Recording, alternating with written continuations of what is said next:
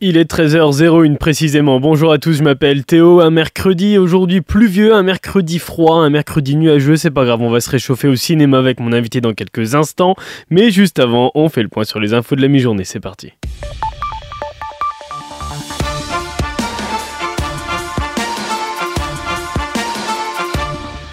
Et on commence avec une annonce choc aux États-Unis. Le présentateur américain Tucker Carlson, un proche de Donald Trump et ex-éditorialiste de Fox News, a frappé un grand coup hier en annonçant qu'il interviewerait prochainement Vladimir Poutine. Alors il n'a pas indiqué précisément quand cet entretien aurait lieu ni quand l'interview serait diffusée, mais il a précisé avoir payé lui-même le voyage, une annonce énormément critiquée par ses homologues aux États-Unis dans un pays qui soutient l'Ukraine dans le conflit entre les deux pays.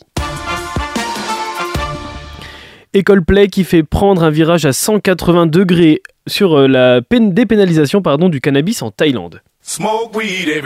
Alors c'est pas du tout un camoulox, c'est une vraie info. Le pays envisage de revenir sur la dépénalisation du cannabis via une nouvelle loi soumise dès la semaine prochaine au gouvernement. Alors la décriminalisation de la marijuana en 2022, c'est une loi un petit peu trop laxiste pour certains qui fait tâche en Asie où l'usage de drogue est sévèrement puni. Cette question euh, débat est revenue ces derniers jours à la suite du concert à Bangkok du groupe britannique Coldplay où flottait une odeur de marijuana où des fans se sont même plaints sur les réseaux sociaux, ce qui dégageait euh, la fumée et l'odeur, ils étaient un petit peu haut.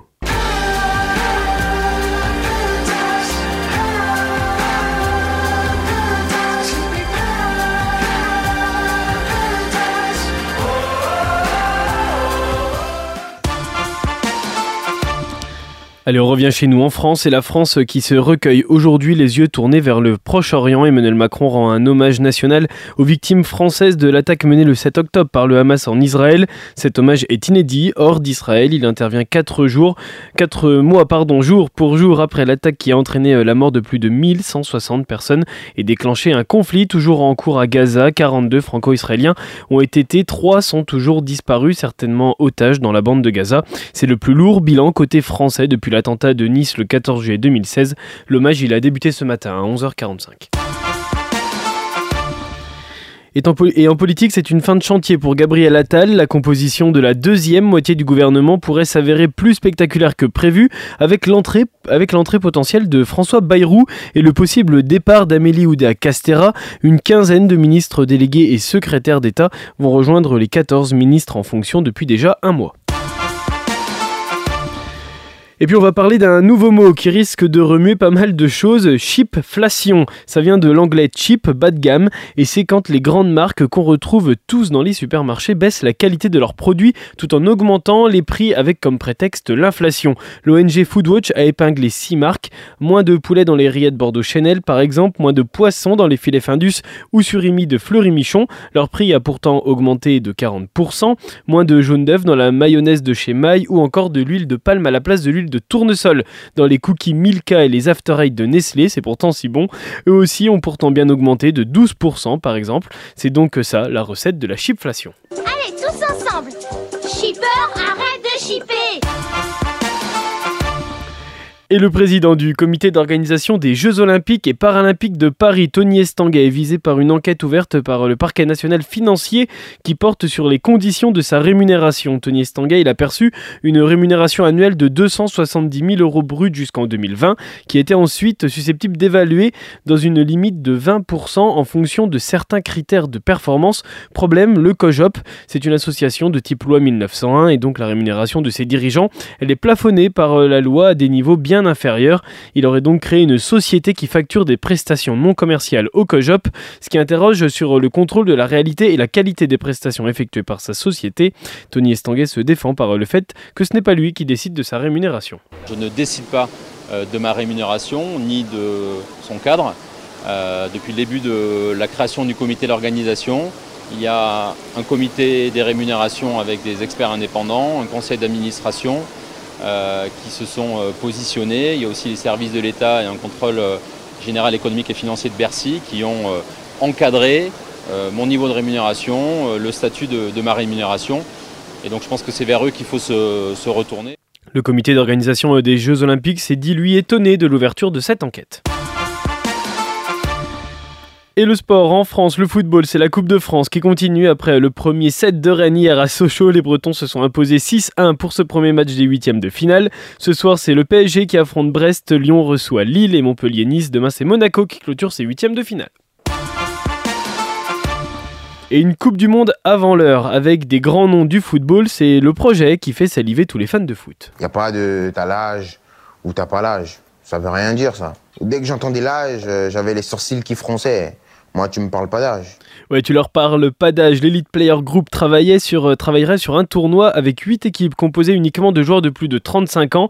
Point commun des 8 nations, eh bien avoir déjà gagné la Coupe du Monde. Alors les pays concernés, c'est l'Angleterre, l'Argentine, le Brésil, la France bien sûr, l'Allemagne, l'Italie, l'Espagne et l'Uruguay. Sept matchs seraient au programme en l'espace d'une semaine dans un stade anglais encore à déterminer. La finale, elle est prévue le 11 juin, à 3 jours du coup d'envoi de l'Euro. Alors Ronaldinho, Frank Lampard, Cannavaro, Carles et Thierry Henry avec 42 côté français, ça donne envie quand même.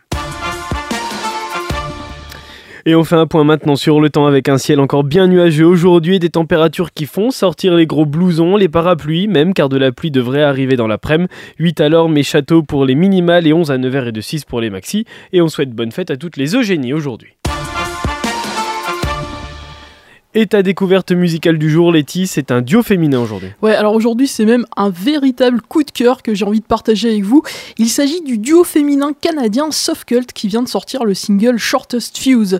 Alors, euh, Soft Cult, c'est un projet qui a démarré en 2020 autour des jumelles Mercedes et Phoenix Arnhorn. Elles ont 27 ans à l'époque et elles ont clairement été biberonnées au son de la scène grunge de Seattle, mais aussi du mouvement Riot Girl qui date de la même époque, hein, des années 90, dont les fers de lance ont pour nom Bikini Kill, Bratmobile ou Seven Year Beach. Très attaché à l'esprit do it yourself euh, bah, de ses idoles, Soft Cult va commencer à enregistrer, à produire quelques singles avant d'enchaîner sur des EP qui vont permettre de constater la progression fulgurante du duo. Et alors qu'on attend maintenant un premier album avec impatience, les jumelles ont révélé il y a quelques jours Shortest Fuse, un nouveau single aux accents shoegaze intenses et délicats. Au-dessus des murs de guitare bien grunge planent les voix aériennes des frangines qui nous replongent dans les années 90, mais tout en en apportant une vision contemporaine du rock. Ce titre, bah, c'est une pépite. D'ailleurs, il cartonne hein, sur les plateformes de streaming. Shortest Fuse, retenez bien le nom de ce titre et du duo canadien Soft Cult. C'est la nouveauté du jour sur Back FM. Bon après-midi et à demain pour une nouvelle découverte. À demain, Letty.